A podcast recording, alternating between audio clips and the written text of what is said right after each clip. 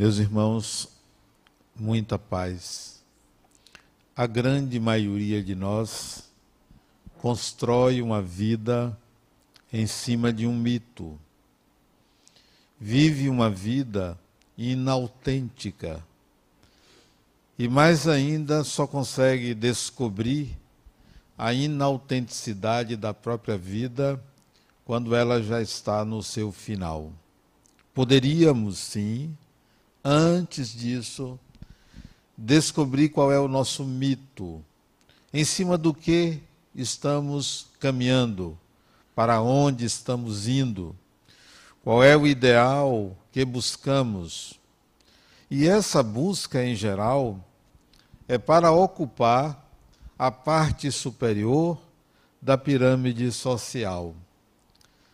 Buscamos explicações para o mundo, buscamos compreender as coisas, compreender as experiências, aceitando muitas vezes explicações emprestadas que nos são impostas pela mentalidade coletiva, pela educação, por influências familiares, nós aceitamos que as coisas sejam dessa ou daquela maneira.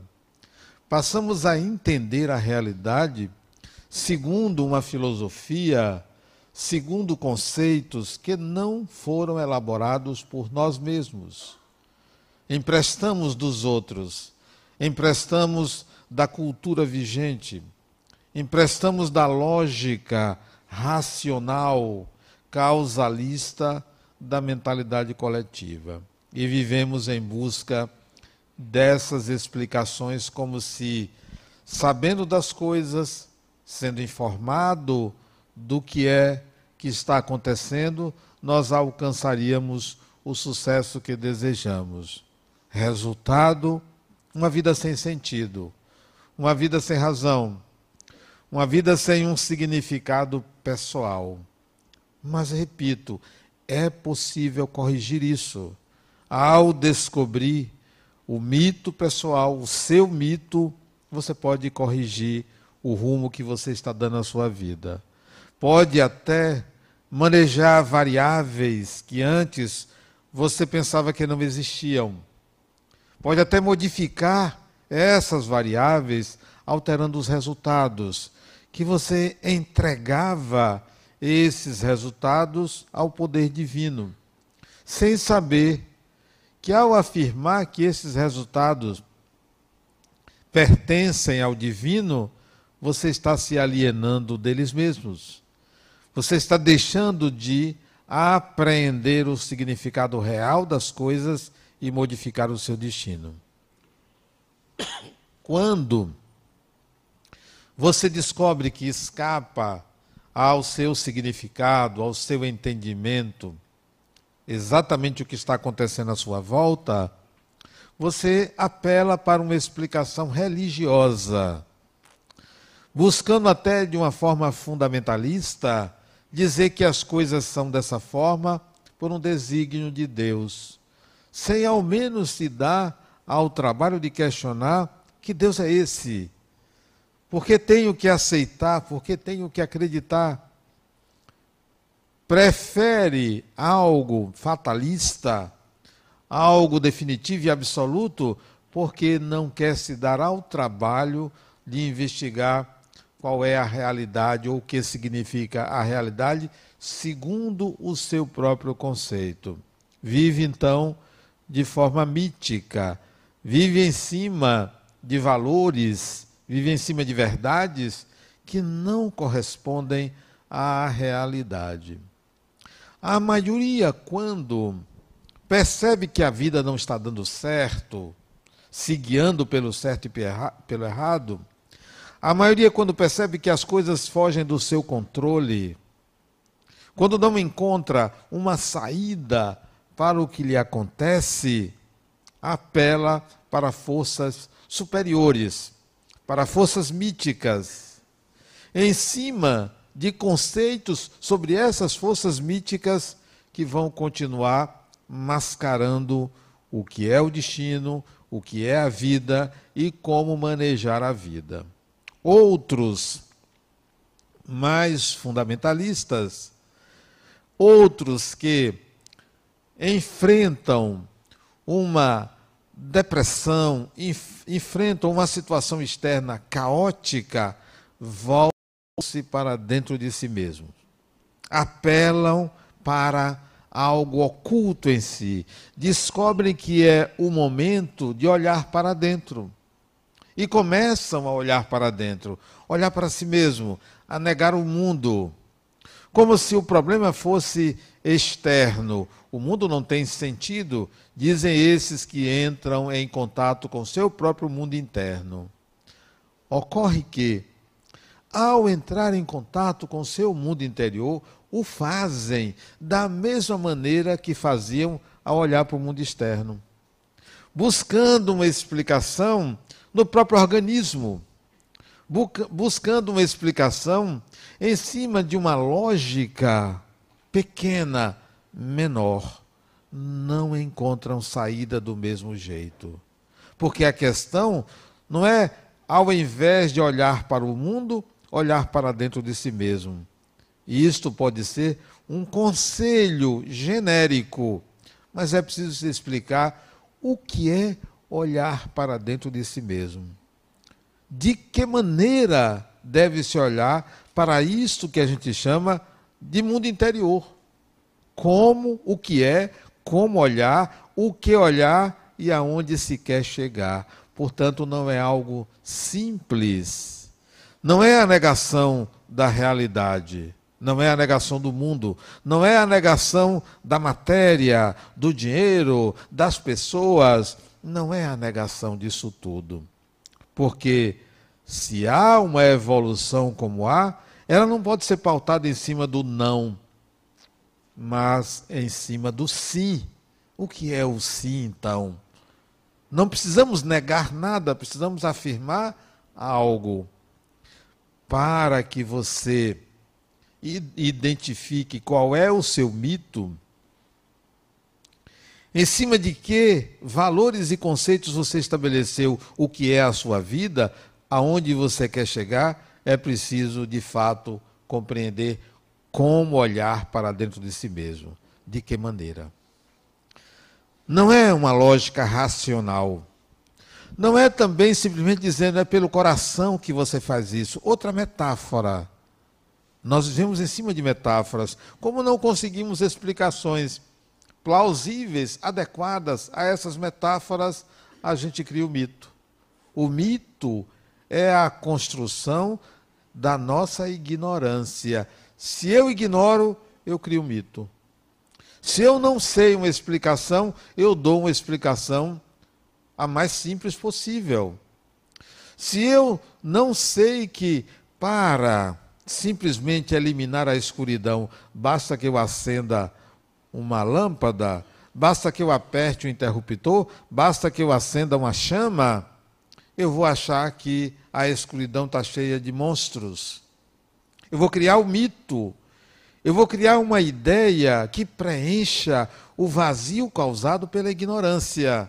E é exatamente por não conhecer o significado da vida, por não se conhecer, a gente cria o mito e vai em cima do mito para se sentir seguro ou segura, para se sentir pertencente, então vamos fazer o verdadeiro mergulho.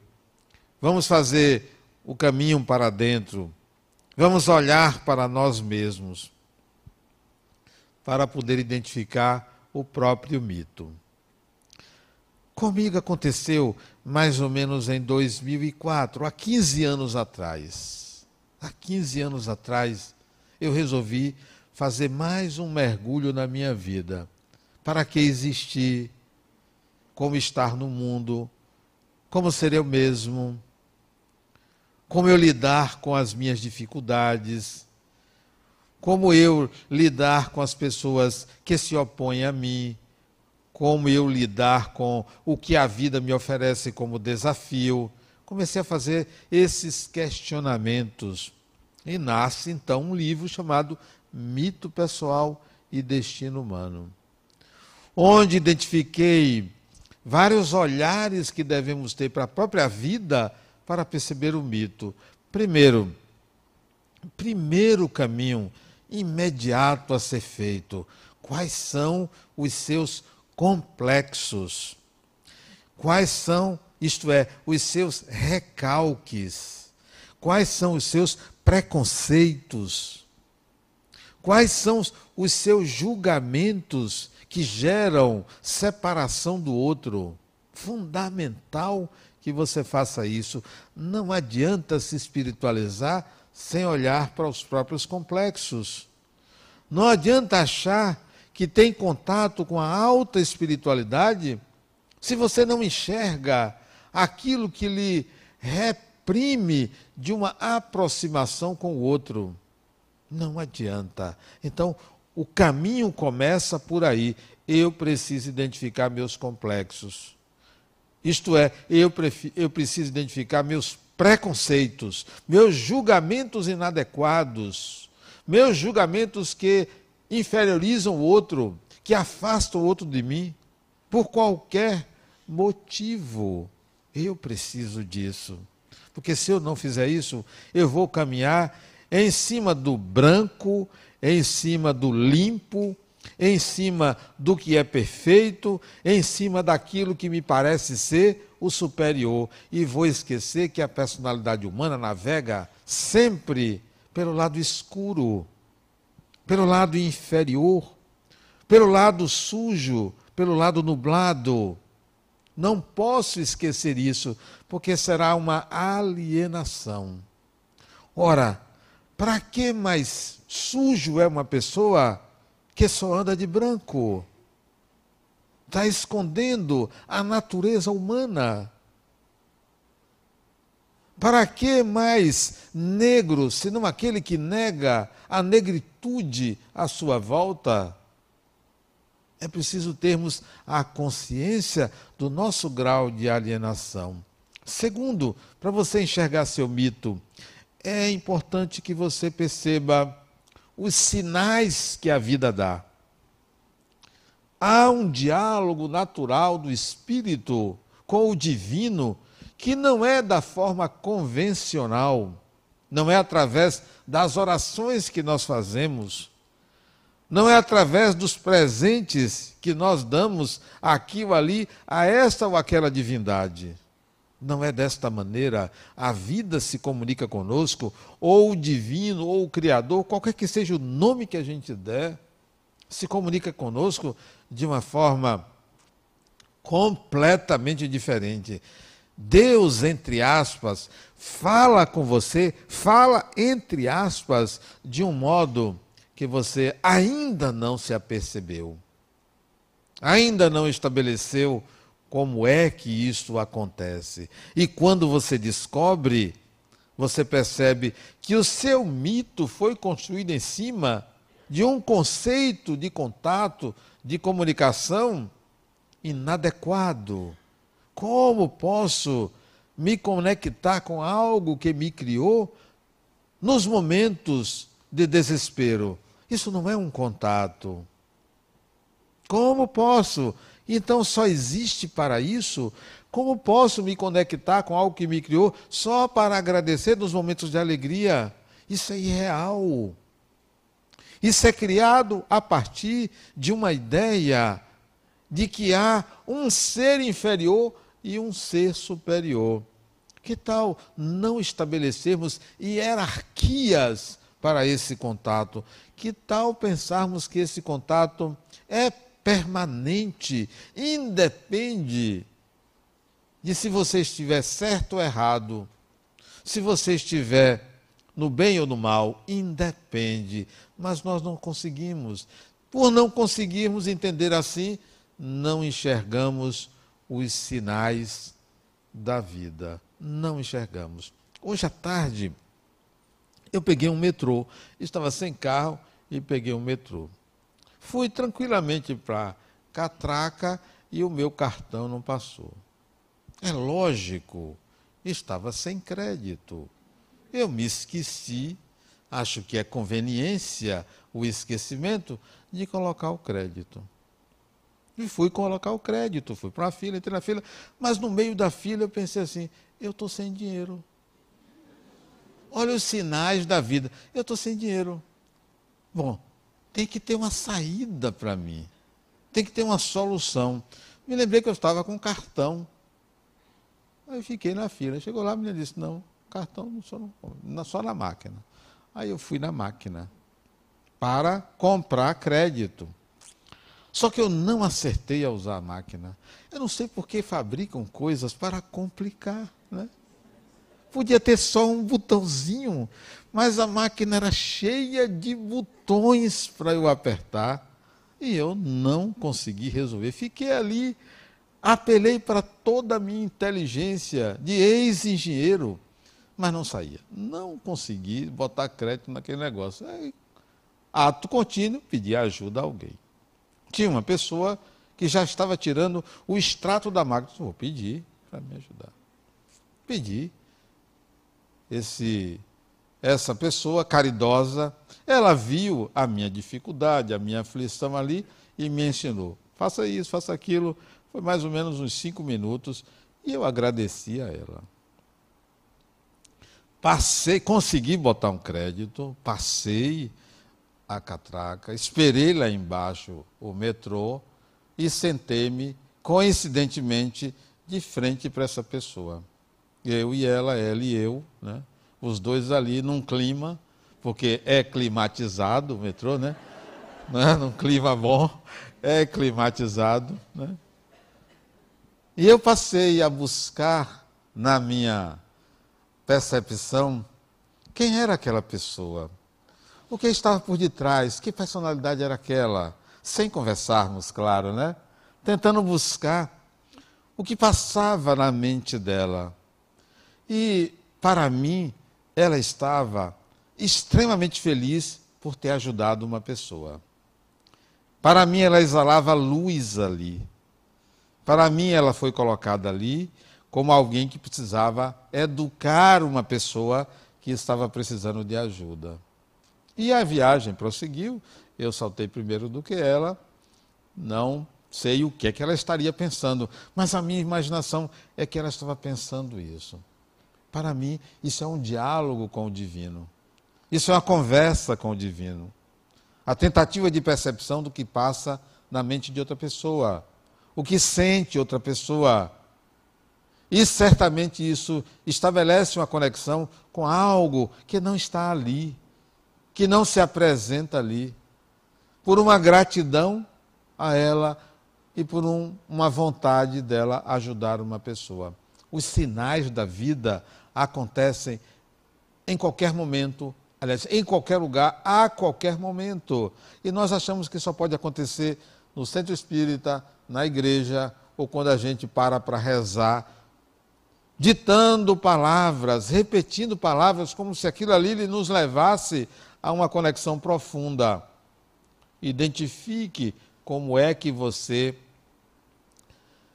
interpreta esses sinais. Todos os sinais, tudo é sinal, tudo é possibilidade, tudo é manifestação do divino. A partir do momento que você identifica, você observa melhor o seu mito. Veja as experiências luminosas da sua vida. Luminosas é com a letra N de navio, luminosas.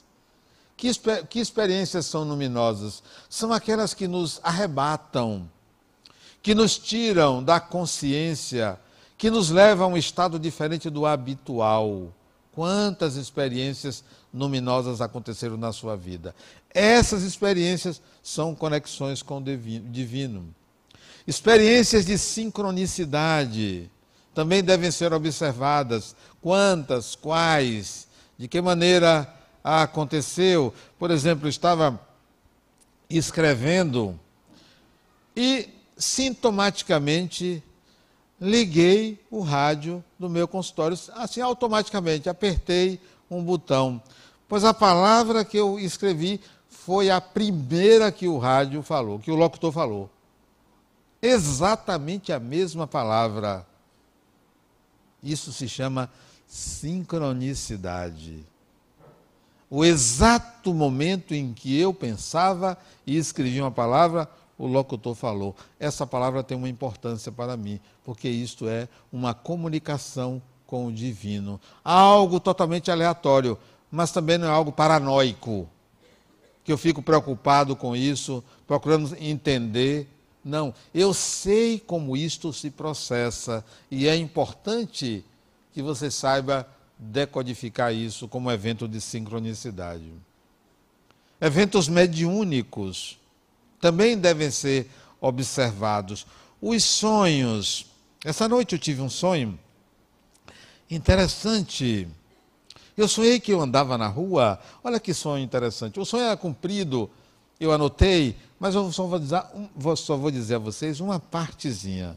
Eu sonhei que eu andava na rua e estava com receio de dois jovens que iriam me assaltar. Eles estavam um pouco distantes, eu disse: eles vão me assaltar. Mas eu vou fazer o seguinte: isso no sonho. Em vez de ir na direção deles, eu vou mudar de direção. E fui, e eles começaram a correr na minha direção, mas eu fiquei tranquilo andando. De repente vem um outro por detrás de mim e retira minha tiracolo e leva fui assaltado. E o sonho acabou aí. Fui assaltado. No sonho. O que, que eu pensei assim? O que é que eu preciso me libertar? O que é que eu estou retendo que não me pertence, que pertence à vida? O que é que eu estou me apropriando que na realidade eu preciso aprender a me libertar. E essa apropriação não é necessariamente de um bem material. Porque tudo é símbolo. Tudo é criado pela mente inconsciente para explicar uma situação interna. Eu fiquei isso desde de manhã, esse sonho para buscar um significado. Seus sonhos, já dei o significado, claro. Seus sonhos, eles revelam o seu mito. Porque os sonhos são produtos que vêm do inconsciente, não são elaborações da consciência. Não carecem de uma explicação objetiva. Carecem, sim, de um entendimento subjetivo do seu significado. E geralmente o sonhador não tem a habilidade de encontrar esse significado. Os sonhos a, a necessária interpretação pessoal dos sonhos pode lhe dar pistas sobre o seu mito pessoal. A partir daí, você começa a ver na sua vida quais são os eventos que se repetem. O que é que se repete? Olha você de novo na mesma situação. Adenal, eu me casei, me separei, me casei, me separei. Estou agora namorando e o namorado não quer nada comigo. Três experiências que se repetiram. Então, nós temos que buscar um significado para essa repetição. Não se trata de dizer que há uma culpa, que há uma responsabilidade pessoal, porque tudo que lhe acontece, repetindo ou não, bom ou ruim, a responsabilidade é sua. Não é uma preocupação de dizer aonde você errou, o que você está errando. A repetição da experiência deve remeter você aos objetivos da própria encarnação. O significado não é para que você, da próxima vez, acerte. Não. Pode continuar tentando se você quiser. O quarto, o quinto, o sexto, casamento, pode continuar tentando.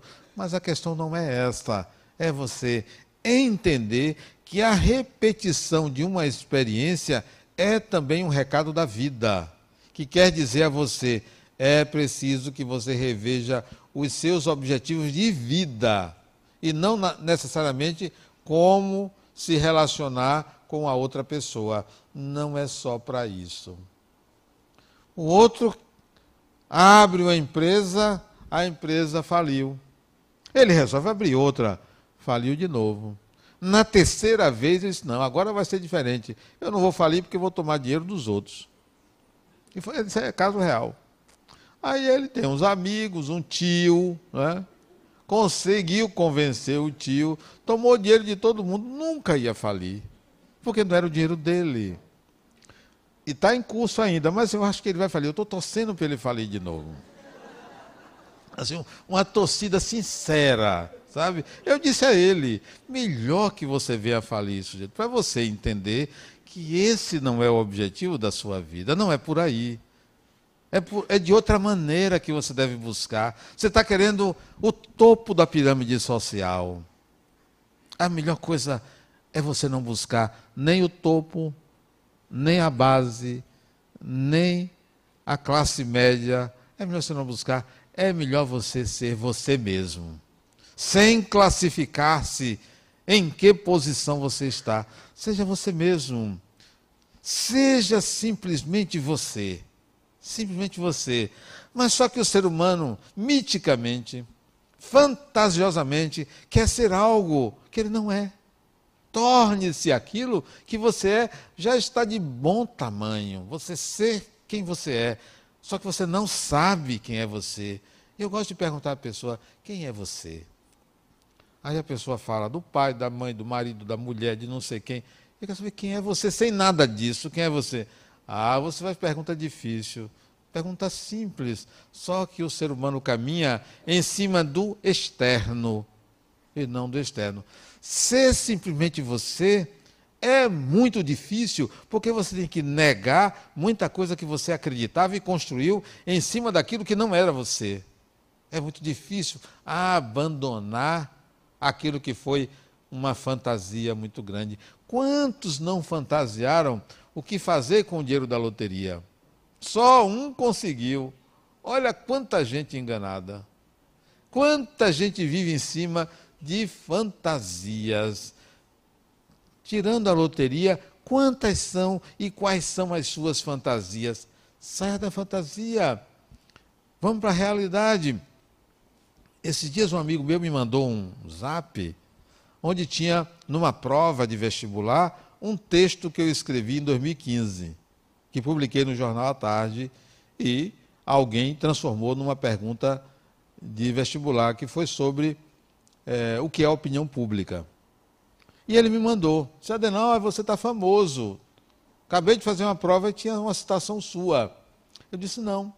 A minha fama, sabe o que é? É em cima de eu querer ser quem eu sou. Só isso. Não quero aparecer em lugar tal, lugar tal. Eu quero ser quem eu sou, basta isto. Isto é suficiente. Mas se você quer ser algo que você não é, se você quer ser algo melhor do que o outro, vida inautêntica, vida sem significado, vida sem sentido, vai continuar em cima de um mito falso, de uma ideia falsa do que é a vida. Depois que você descobre que você tem caminhado em cima das ideias dos outros, da mentalidade coletiva, estabeleceu, estabeleceu conceitos sobre a vida, conceitos emprestados, conceitos que vieram da família, conceitos que vieram da religião, conceitos que vieram dos livros. Você descobre que você ainda não se encontrou, ainda não sabe quem você é, está na hora de então fazer o mergulho. Só que para isto, tem um passo muito grande a ser dado, um desafio que a maioria prefere ignorar, porque significa encontrar a sua verdadeira natureza, significa entrar em contato com o pior dia da sua vida. E ninguém quer. Quem quer aqui entrar num estado de encontrar o pior dia da sua vida? Ninguém quer. Todo mundo quer sombra e água fresca. O eu da consciência quer equilíbrio. Não quer instabilidade. Não quer entrar em contato com a verdade pessoal. Quer encontrar, entrar em contato com a verdade externa.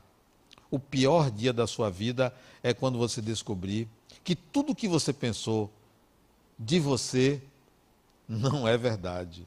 Porque você mascarou porque você cumpriu um ritual coletivo. Porque você estabeleceu traços de personalidade em cima de conceitos arcaicos, ultrapassados, inadequados. absolutos. Quando você entrar em contato com você mesmo, vai ser o pior dia da sua vida. É você entrar em contato com seus infernos. É você. Não tem o fundo do poço, você pode andar mais de baixo. Tem o fundo do poço, né? Cheguei no fundo do poço, mas você não sabe de nada. Porque o poço, ele está dentro de algum lugar, de uma terra. Se tem o fundo, tem um lugar mais para baixo. Você precisa ir lá embaixo. Porque não é o fundo do poço, é algo mais embaixo. Quando você chega lá, você se liberta de conceitos, de rótulos sobre você, de rotular pessoas, de achar que as pessoas são egoístas, de achar que as pessoas são orgulhosas, de achar que as pessoas fizeram alguma coisa a você. Não. Não, ninguém é responsável pelo que me acontece. Eu preciso ir lá embaixo para dizer: eu sou eu mesmo, eu me vejo, eu me percebo. Eu me olho no espelho e me vejo. Eu não me vejo pelo olhar do outro, porque se eu enxergar-me pelo olhar do outro, eu não estarei sendo autêntico. Descer aos infernos, descer ao fundo do poço, mais abaixo do poço, é poder chegar simplesmente a você, sem nenhum rótulo. Ah, você se achar bonito. Tem gente que diz assim, eu preciso me amar. Não, senhor, você não precisa se amar. Isso é rótulo. Isso é frase feita. Isso é lugar comum. Ah, eu preciso ter uma autoestima alta. Nada disso. Tudo isso é criado para se enganar. Pare de se enganar acreditando naquilo que o mundo ensinou a você como modo de sair da situação que você se encontra. Ou você começa do zero, da base, do não ser nada para construir alguma coisa, ou você vai se achar. É importante que você pense que você é tudo o que você sabe fazer no momento presente. Você não é o seu passado. O seu passado reverbera na sua vida, mas você não é ele. Você não é o ideal que você acha que você é. Você é o que você é capaz agora. Você não é uma certidão de casamento, um diploma disso ou daquilo. Você é o que você sabe. Você não é aquilo que está no seu celular que você precisa dele para mostrar que sabe alguma coisa. Você é sem nenhum instrumento sem relógio, sem roupa, nu, mas nu internamente. Eu só sei o que sei agora. Este é você.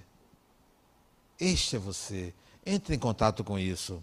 Saia do mito de achar que alguém tem que lhe respeitar por uma carteira, por um diploma, pela altura, por, por estar perfumado ou não estar perfumado. Não. Isso tudo são representações com o mundo, mas não é você. Não acredite que você é a representação que você mostra ao mundo. Não é. Olhe para o seu corpo e não se veja no corpo. Não se veja no corpo. Porque isso tem uma curva de vitalidade. Nasce, cresce, decresce e morre. Não olhe para o seu corpo e diga: Olha quem eu sou. Não é o seu corpo. Isso é instrumento. Isso é representação. Isso é imagem. Isso não é você. Mas nós fomos condicionados a achar que nos vemos ao olhar nos olhos, na boca, no nariz, na cabeça, no corpo. Não somos isso. Enquanto acreditarmos que somos isso, não vamos dar nenhum passo adiante. Vamos esperar a morte com medo dela. Vamos achar que o sucesso é ter alcançado um lugar na pirâmide social. Enganados. Não. A pirâmide social é um tipo de olhar coletivo. Não é você não fala de você. Fala de um ente coletivo. Você é uma pessoa singular. Não olhe para o seu nome Para o sobrenome, ah, eu me chamo Fulano de Tal. Meu nome tem dois sobrenomes: Ferraz de Novaes. E sabem por que eu tenho orgulho de ter esses dois sobrenomes? Porque a família Ferraz e a família Novaes eram inimigas. E eu sou produto dessas duas famílias de inimigos. Inimigos e matadores. Um matava o outro. Olha que coisa fantástica. Está aqui eu. O meu orgulho é porque eu sou fruto de opostos. E que a ninguém daria orgulho. Ah, eu nem vou dizer meus. Na terra de meus pais, não, um não falava o nome do outro, sobrenome. Eles eram primos e se casaram. Teve dez filhos, nove problemas. Esses dois sobrenomes não era para ninguém se orgulhar, mas por ser fruto de dois apóstolos, isso para mim é interessante, muito interessante. É. Não, eu não sou o meu sobrenome, eu não sou o meu nome, eu sou um espírito e que adota um nome a cada encarnação. Isso é muito bom, é igual vestir a roupa. Você veste a roupa hoje, outra amanhã. Para que você mude o mito pessoal, para que você alcance o objetivo de uma encarnação. Sabe o que é o objetivo de uma encarnação? Não é a pirâmide social lá em cima, não. O objetivo é você encontrar o sentido e o significado da sua vida. Encontrou, pode ter certeza que você está nas alturas, pode ter certeza que você conversa diretamente com o divino. Porque se você pensa que o sentido e o significado da vida é ter uma família, é ter filhos, é ter dinheiro, é ter sabedoria, é ter conhecimento, é ter amigos, tudo isso são estratégias. Estratégias. Não é a finalidade. Encontre o sentido e o significado da sua existência. Mas para isso, você tem que ter a consciência que você é um espírito imortal. Sem isso, você está na ignorância. Você está vivendo a mentalidade coletiva. E se você achar que ter consciência de ser espírito imortal é uma crença, meus pêsames, morra e você vai ver que não é isto. Não é meus pêsames. Ah, não, eu não acredito nisso. Morra. Ah, não, mas isso prove. Eu tenho que provar nada. Morra, não tem que provar nada, não tem nada a provar. Porque a experiência que você vai passar, eu também vou passar. Todo mundo vai passar, então por que, que eu vou me preocupar em querer converter ninguém? Não quero converter ninguém. Não quero que ninguém se torne adepto dessa ou daquela religião. Seja você mesmo. É a melhor coisa que existe é você ser simplesmente você. Só que a gente não consegue, fica querendo disputar com o outro, querendo ser melhor do que o outro, querendo rotular, julgar o outro. Não. Você não é meu oposto. Você não é meu desafio. O meu desafio sou eu mesmo. Não é. Nenhum ser humano é o desafio do outro. Seu desafio é você entrar em contato com esta natureza especial que é a sua, que não é externa. Então, o interno, na realidade, não é o mental, não é o racional, não é o coração. O interno é você encontrar a sua real marca, a sua real frequência, o seu real significado. Esse é o desafio. E para isso você tem que se considerar espírito. Mas não é uma crença, eu sou espírito. Eu sou espírito e estou me vendo num corpo, me relacionando com pessoas, enfrentando dificuldades, doenças, alegrias. Eu estou me vendo, mas eu sou espírito. Eu sou o piloto desse avião. Só que você acha que você é o avião. Você acha que você é o seu corpo. A outra me disse, uma amiga minha, ela está com câncer, jovem. Ela disse, Adenauer, vou ter que fazer quimioterapia, andando com dificuldade ela. O tumor, o médico não conseguiu tirar todo, ainda tem uma parte. Eu cheguei para ela e disse, criatura, você está preparada? Ela pensou que eu perguntei sobre a morte. Mas você está preparada para parar? Porque vai parar a vida dela toda. Ela é uma profissional, ela é psicóloga. Vai parar a vida, parar a vida dela toda. Ele disse: para morrer eu estou. Mas eu não vou morrer.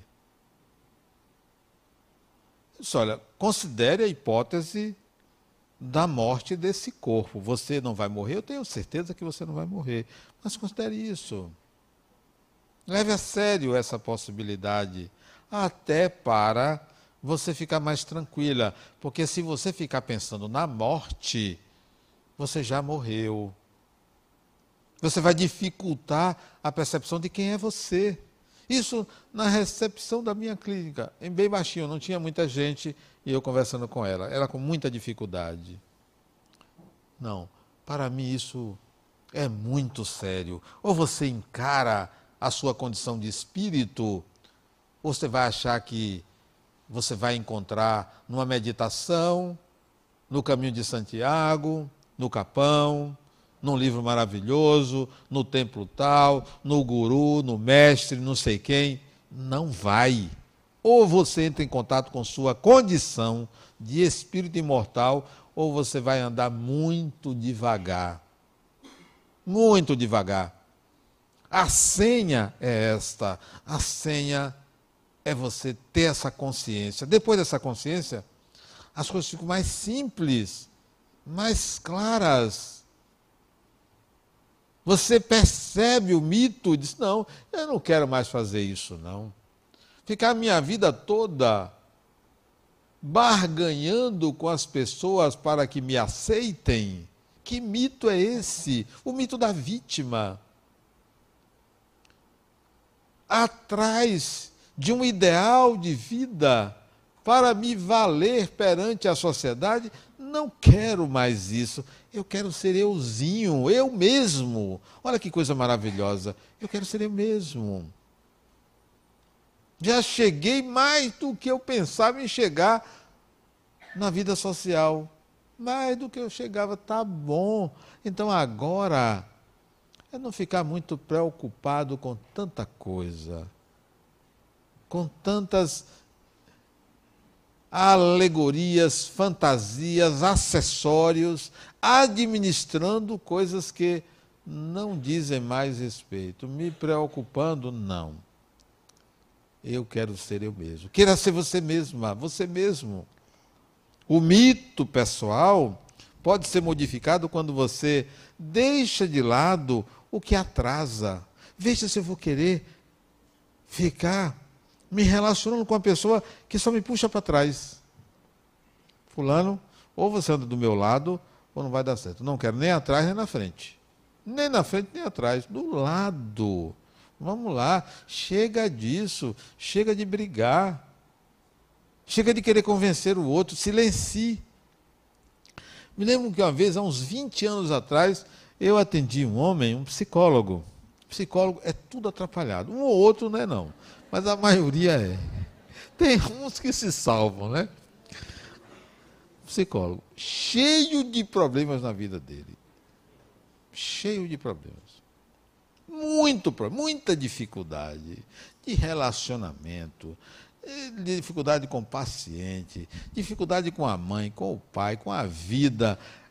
E ele falava eu não entendia metade do que ele dizia. Porque tem psicólogo assim que você não entende nada, né? Mas tem uns, não, você entende tudo, né? Aí, eu disse para ele, fulano, sabe o que está acontecendo?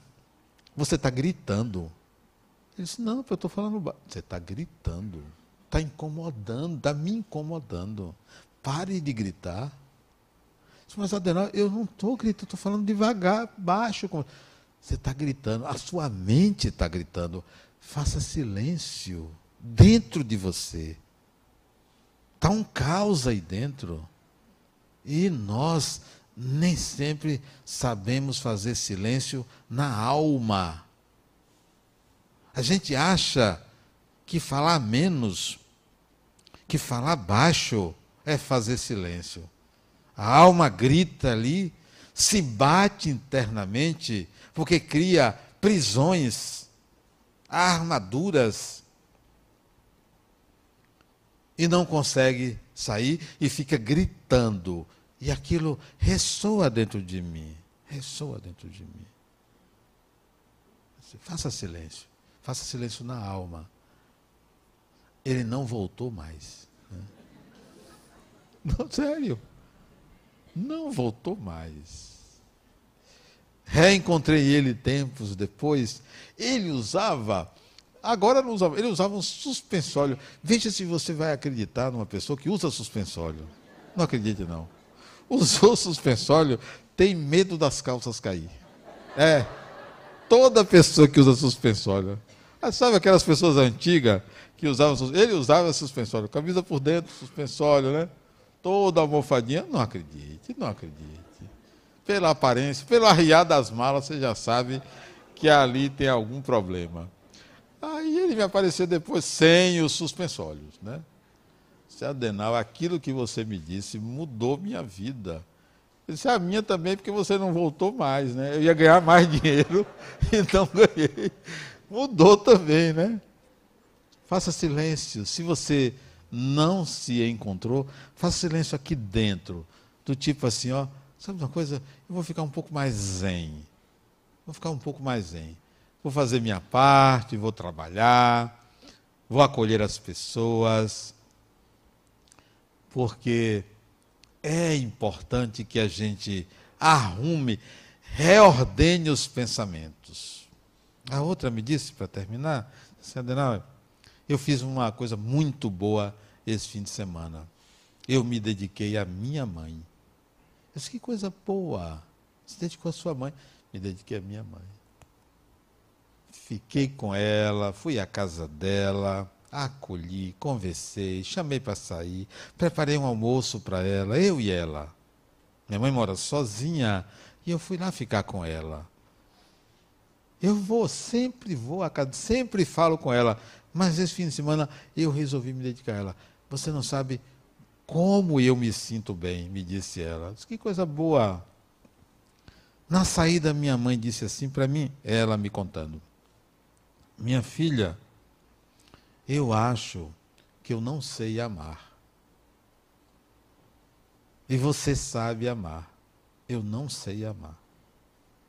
E ela disse que chorou, se despediu da mãe e foi para casa. Aí eu peguei isso. Quando é que uma pessoa diz, eu não sei amar? Quando é? Certamente é alguém que tem dificuldade de estabelecer vínculos afetivos. É alguém que descobre que, por ter uma relação boa com alguém, não significa que tem um vínculo com a pessoa. Vínculo, vincular-se, é conectar-se é saber que a qualquer momento, em qualquer circunstância, há uma relação profunda ali. Há uma relação de irmandade, de amizade, de amor. E quando ela disse, eu não sei amar, ela viu que as relações dela eram todas na superfície, não eram profundas. E para a gente encontrar o mito pessoal, é preciso que você também estabeleça relações profundas com as pessoas, quem quer que sejam. Não as relações de parentescos que são relações impostas ou obrigatórias ou por dever. Estabelecer relações em que você sinta o outro. Entre em contato com a alma do outro. Perceba que o outro, como você, também é um espírito imortal. Quando você tem a consciência de que você é um espírito imortal, a vida começa aí. O encontro do sentido e significado começa aí. Portanto, não percam tempo. Vão em busca da consciência de que somos todos espíritos imortais. Muita paz.